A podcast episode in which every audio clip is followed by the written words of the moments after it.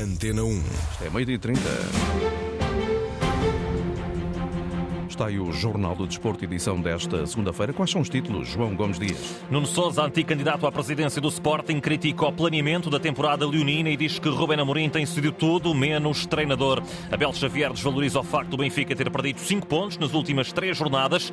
Andrés Madrid deixa fortes elogios a Braga e Porto. No handball, Portugal defrontou hoje a Hungria no Mundial. Lembramos Shintaro Yokoshi, que faleceu ontem à noite, e ainda o adeus de Amaro Antunes ao ciclismo profissional. Jornal do Desporto, edição João Gomes Dias. Rubén Amorim tem sido tudo menos treinador e o planeamento da temporada fica aquém das expectativas. As palavras fortes são de Nuno Sousa, anticandidato à presidência do Sporting. Numa reação àquela que é a posição dos Leões na tabela classificativa, a 12 pontos do Benfica, a 8 do Braga e a 7 do Porto, as contas leoninas, ainda antes do final da primeira volta, não podiam ser mais complicadas. Longe do título, mas também da Liga dos Campeões. Escutado pelo jornalista José Carlos Lopes, Nuno Souza não poupa a direção do Sporting, que mais uma vez deixou Rubén Amorim ao abandono. Temos uma direção que é completamente ausente, não dá uma proteção Uh, ao, ao, ao, treinador e o treinador vai ocupando uh, essa mesma ausência. Ocupou durante muito tempo o, o, cargo de diretor de comunicação, agora já ocupa também o, o cargo de diretor desportivo e já fala de contratos uh, do, dos jogadores. Há uma semana falou também qual diretor financeiro que era preciso haver investidores. Um, e, e, portanto, aquilo que nós vemos é que, com certeza, Ruben Amorim, com estas, com estas facetas todas, uma vez que não tem o suporte necessário, não está concentrado naquilo que devia de ser. Ontem, Ruben Amorim lançou Chermiti em campo e até disse que se o jovem renovar, o Sporting não precisa de contratar uma alternativa a Paulinho, uma gestão dos mais jovens ativos do clube que Nuno Sousa confessa não compreender há decisões erráticas de, de estreias de jogadores em derbys, em Liga dos Campeões e depois nos jogos tidos mais fáceis, uh, por exemplo em Alvalade, ou quando o Sporting está a jogar bem e já tem a vitória assegurada, então aí sim fazer uma gestão uh, como deve ser feita a gestão do plantel de lançamento destes jogadores para entrarem aos poucos. Não, vemos os jogadores a serem lançados de uma forma errática, depois com declarações também um bocado incompreensíveis, que se assinar é este, quando vemos que ao longo de, de, dos últimos seis meses não houve propriamente uma utilização coerente dos jogadores da formação. Decisões erráticas de Rubén Amorim, dirigentes sem rumo e o Sporting a poder entrar numa situação muito complicada.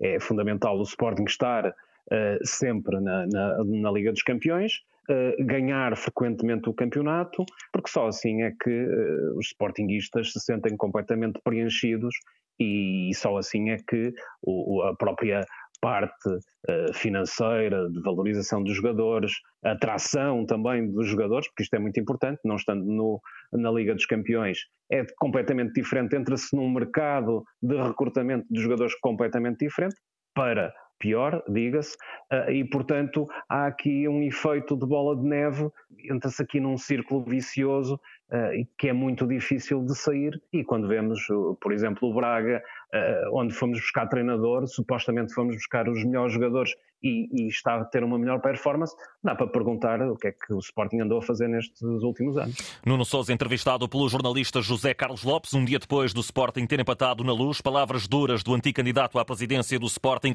a dizer que é uma direção sem rumo, que deixa Ruben Amorim ao abandono, tem sido tudo menos treinador. Ora, o Benfica, depois do Campeonato do Mundo, só conquistou 4 pontos em 9 possíveis. As Águias perderam algum duelan que tinham até dezembro e viram Braga e Porto aproximarem-se na tabela classificativa. Ainda assim, Abel Xavier desvaloriza. Em entrevista à Antena 1, o antigo jogador do Benfica diz que as águias continuam a depender de si próprias e confia na equipa de Roger Schmidt. As adversidades que o Benfica teve eh, em função dos adversários que retiraram pontos uh, são também adversários uh, competitivos, capacitados é, o campeonato é uma, é, uma, é uma, maratona, vai haver seguramente equipas que vão provocar também mais dificuldades, porque lutando pela manutenção, uh, jogando em casa, acarreta sempre um elemento de, de, de extrema dificuldade e, portanto, o Benfica deve continuar a fazer o seu próprio caminho, a manter a liderança, a consolidar os processos. Roger Schmidt só fez duas alterações no derby de ontem e uma foi forçada devido aos problemas físicos de Rafa.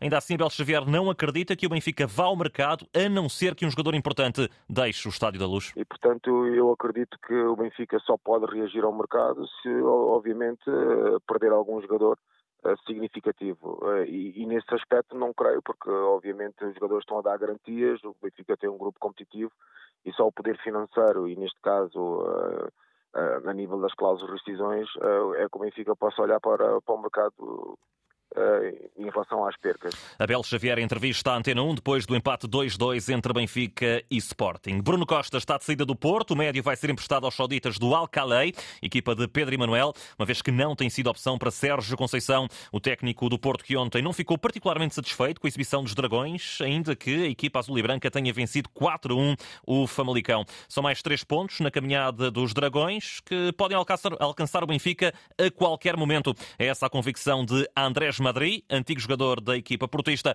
em entrevista esta manhã na Antena 1. Este é um instante. Cinco pontos é muito, é muito curto já eram sete há pouco tempo. É um instante, cinco pontos é muito curto. Eram sete há pouco tempo, quando o Porto foi campeão. Cinco pontos não querem dizer nada e ainda falta uma volta. É muito difícil fazer futurologia, mas qualquer pessoa que conheça o futebol sabe que cinco pontos é curto entre o Benfica e o Porto. Neste caso, é o Porto que vai atrás, vai em forma de caça e o Benfica em forma de presa. Quando o Porto está por baixo, parece que cresce e vai buscar forças onde não tem, e acho que vai ser mais um campeonato assim e acho que vai ser mais um campeonato assim. As palavras de Andrés Madrid, escutado pela jornalista Cláudia Martins, ele também falou do compatriota Enzo Fernandes, diz que a novela em torno do médio campeão do mundo não ajudou o Benfica. O Benfica, a nível individual, perdeu um bocado de consistência. No caso a nível individual, o Benfica perdeu alguma consistência e houve também o caso do Enzo. Pronto, é normal que o grau de concentração e exigência diminua depois de uma competição tão importante como o Mundial. Imagino que no final do mês ele já esteja de novo focado no campeonato e ainda por cima com o regresso da Liga dos Campeões vai voltar ao que era e o Benfica vai ganhar um ar renovado, digamos assim, porque estava muito tempo antes da paragem para o Mundial e agora está a custar arrancar. Mas mais uma vez, entre o caminho de novo vai ser uma competição até ao final. E o Porto tem soluções no banco que têm dado uma resposta à altura. E, aliás, já trocou um dos dois jogadores que eram habitualmente titulares e que agora não são por causa disso, porque quem está fora está pronto para entrar e dar resposta. Quem está fora está pronto para entrar e dar resposta. Escutado pela jornalista Cláudia Martins, Andrés Madrid também falou, claro, do Braga, onde jogou várias temporadas, incluindo aquela em que os bracarenses terminaram em segundo lugar, 2009-2010. Agora diz que até pode fazer melhor. A equipa bracarense alimenta o sonho nesta entrevista aos adeptos, dizendo ainda assim que é preciso reforçar a equipa. Eu não acho que tenha menos plantel. Não acho que o Braga tenha menos plantel. Tem jogadores com menos uso, por assim dizer, mas tem jogadores claramente para lutar pelo campeonato. Eu gostaria em ir buscar reforços para o setor defensivo, mas o resto da equipa está bem para lutar pelo campeonato e vai ser assim. Reforçar a defesa para ser campeão, a convicção de Andrés Madrid em relação ao Braga. Francisco José Carvalho, presidente presidente da SAD do Desportivo de Chaves pede alguma contenção aos adeptos que ainda no dia de ontem manifestaram desagrado com o empate dos transmontanos em casa diante do Aroca. Entrevistado aqui na Antena 1, fica a mensagem do dirigente flaviense. Temos tido aqui algumas, algumas lesões, temos cerca de oito jogadores lesionados, mas não me preocupa porque a equipa continua a praticar um bom futebol, a criar oportunidades e nos últimos quatro jogos do, do campeonato acabamos por fazer cinco pontos, que são números razoáveis para, para, para conseguirmos a, a, manutenção. O apelo à contenção de Francisco José Carvalho. Esta noite encerra a ronda 16 da Primeira Liga. Dois encontros às 7 da tarde. Estoril Casa Pia. Lisboetas podem subir ao quarto lugar se vencerem no António Coimbra da Mota, mas João Nunes tem a velha máxima. É jogo a jogo, diz o defesa do Casa Pia. Só mantendo o foco no próximo jogo é que se amealha os pontos. Se nós estivermos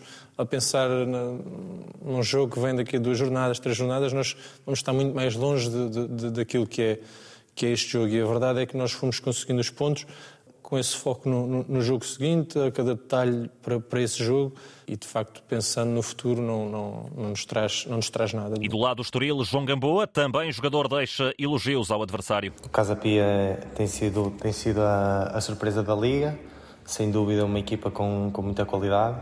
Uh, uma equipa que, que se caracteriza muito pelo, pelo espírito de grupo, uh, onde, onde, onde vamos ter que, que equivaler nesse, nesse aspecto para, para sair com, com os três pontos.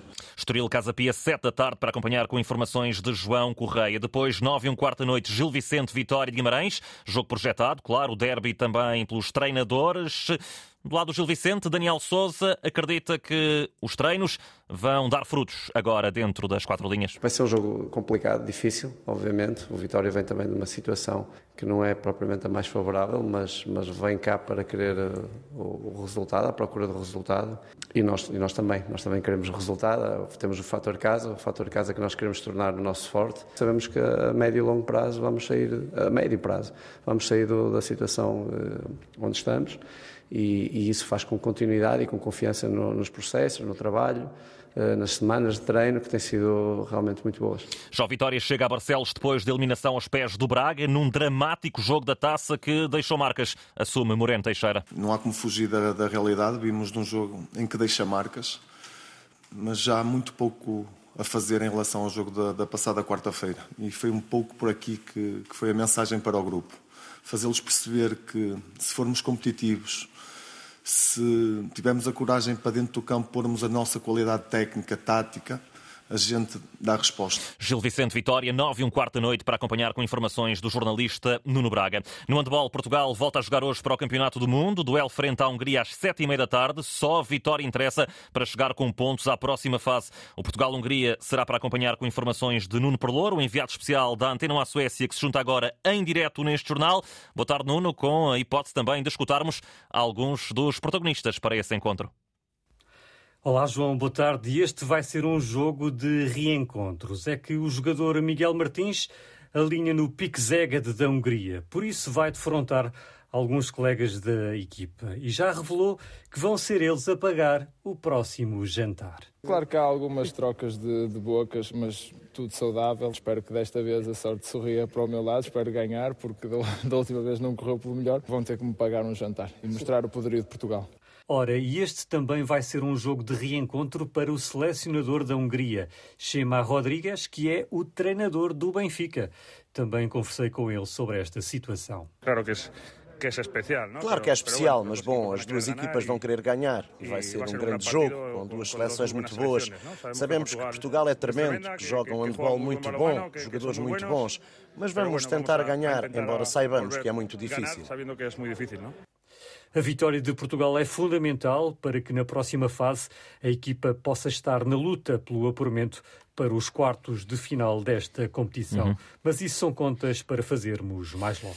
Claro que sim, estarás de calculadora na mão. Nuno Perlouro em direto de Kristianstad, na Suécia, onde Portugal, logo mais sete e meia da tarde, defronta a Hungria no Mundial de Handball. No basquetebol, o Sporting venceu a taça Hugo dos Santos, venceu o Alvarense 79-71 em Gondomar. Pedro Nuno, técnico da formação leonina, considera que a entrada em jogo foi decisiva para o desfecho final. Foi realmente uma entrada a Leão.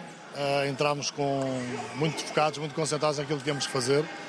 Depois mudámos um bocado a nossa, não digo que mudámos a nossa postura, mas alterámos um bocado, deixámos de correr, deixámos de defender no mesmo nível mas, mas cumprimos o nosso objetivo, que era, que era ganhar a taça. Não é? Sporting revalidou a taça Hugo dos Santos. Morreu na última noite aos 87 anos Shintaro Yokoshi, o histórico treinador de natação portuguesa, nascido no Japão, que revolucionou a modalidade a partir da década de 50. Ele que foi recordado já hoje, aqui na Antena 1, por António Silva, o atual presidente da Federação Portuguesa de Natação. O facto de ele ter revolucionado completamente aquilo que era a metodologia do treino da natação portuguesa quando veio para cá em 1958, uh, para o Sport Algésio a fundo, o contributo que ele teve para, para emergir aquilo que era a primeira leva dos grandes nadadores portugueses, o atual presidente do Sport Algésio de Alfundo, Tony Pessone Bastos, o Vitor da Fonseca, que depois foi, foi finalista nos campeonatos da Europa com, aos 200 mariposa com o Shintari Gokoshi, uh, o Felgas Ribeiro, uh, uma série de nadadores e depois, como é óbvio, culminou com aquilo que foi a explosão uh, com, com, o seu filho, o Alexandre Yokoshi, quer nos Campeonatos da Europa de Júniores, quer nos Campeonatos da Europa Absolutos em Sofia 85, quer nas Universidades, quer depois daquilo que é a prova rainha, que ainda hoje continua a ser o melhor resultado sempre da natação portuguesa, a final do Alexandre Yokoshi nos 200 metros brutos uh, em 1984.